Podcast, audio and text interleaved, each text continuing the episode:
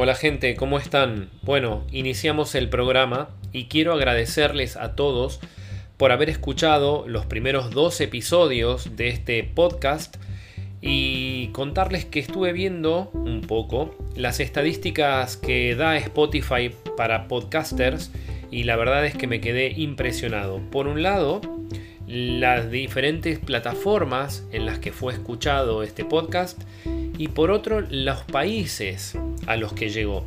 Uno de ellos es un país de África que es Benin y que es de lengua francesa principalmente, pero la verdad es que me pareció muy loco.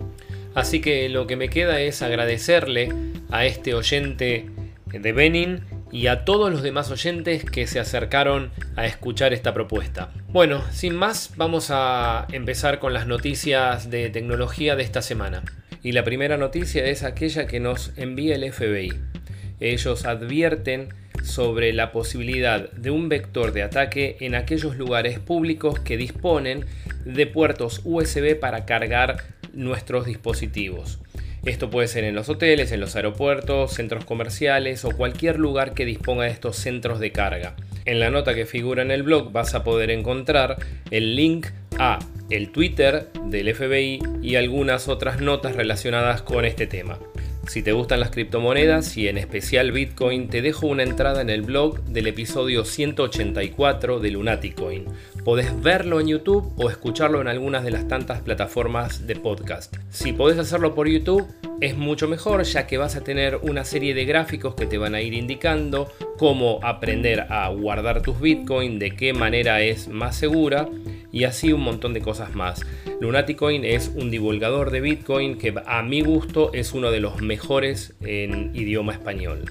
Si tenés un dispositivo antiguo de Apple y no lo puedes actualizar a las últimas versiones, Apple lanzó una actualización de seguridad para iOS que son la 15.7.5 y del mismo número para iPad OS.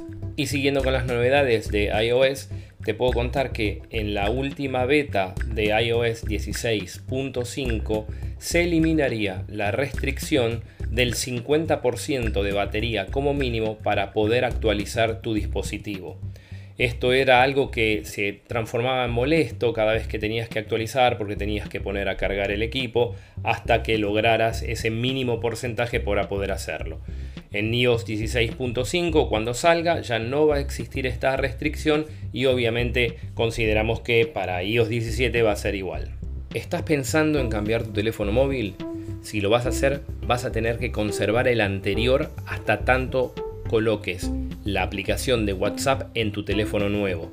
Esto que está haciendo WhatsApp es muy probable que lo empiece a pedir en las próximas versiones y el fin es evitar el robo de SIM y otro tipo de ataques de ingeniería social que podrían comprometer tu cuenta. Por lo que es muy probable que cuando descargues en tu nuevo equipo la versión de WhatsApp te pida estar conectado con el otro teléfono. Estas nuevas funciones se van a ir implementando en los próximos meses, pero mientras tanto, si tenés que hacer lo máximo posible para asegurar tu cuenta, te recomienda WhatsApp o Meta en este caso, que habilites la autenticación de dos factores y las copias de seguridad cifradas. Y Microsoft tiene para Windows 11 algunas novedades. Una de ellas, que está muy buena a mi parecer, es la de poder terminar los procesos directamente sobre el icono de la aplicación que estaría generando alguna especie de retraso en funcionamiento. Lo que antes hacíamos con el administrador de tareas, directamente lo haríamos haciendo clic sobre eh, la aplicación con el botón derecho y ahí tendríamos la opción de poder matar el proceso directamente sin tantas vueltas. Si tenés pensado comprarte un monitor con definición de 4K y estás usando Mac y tenés una Mac no tan nueva, en el blog vas a poder ver una nota donde tenés los dispositivos que son compatibles con esta resolución y qué vas a poder hacer según los diferentes puertos que tu Mac tenga y el monitor. Los que somos usuarios de Mac estamos esperando la conferencia internacional de desarrolladores que se va a dar ahora en junio.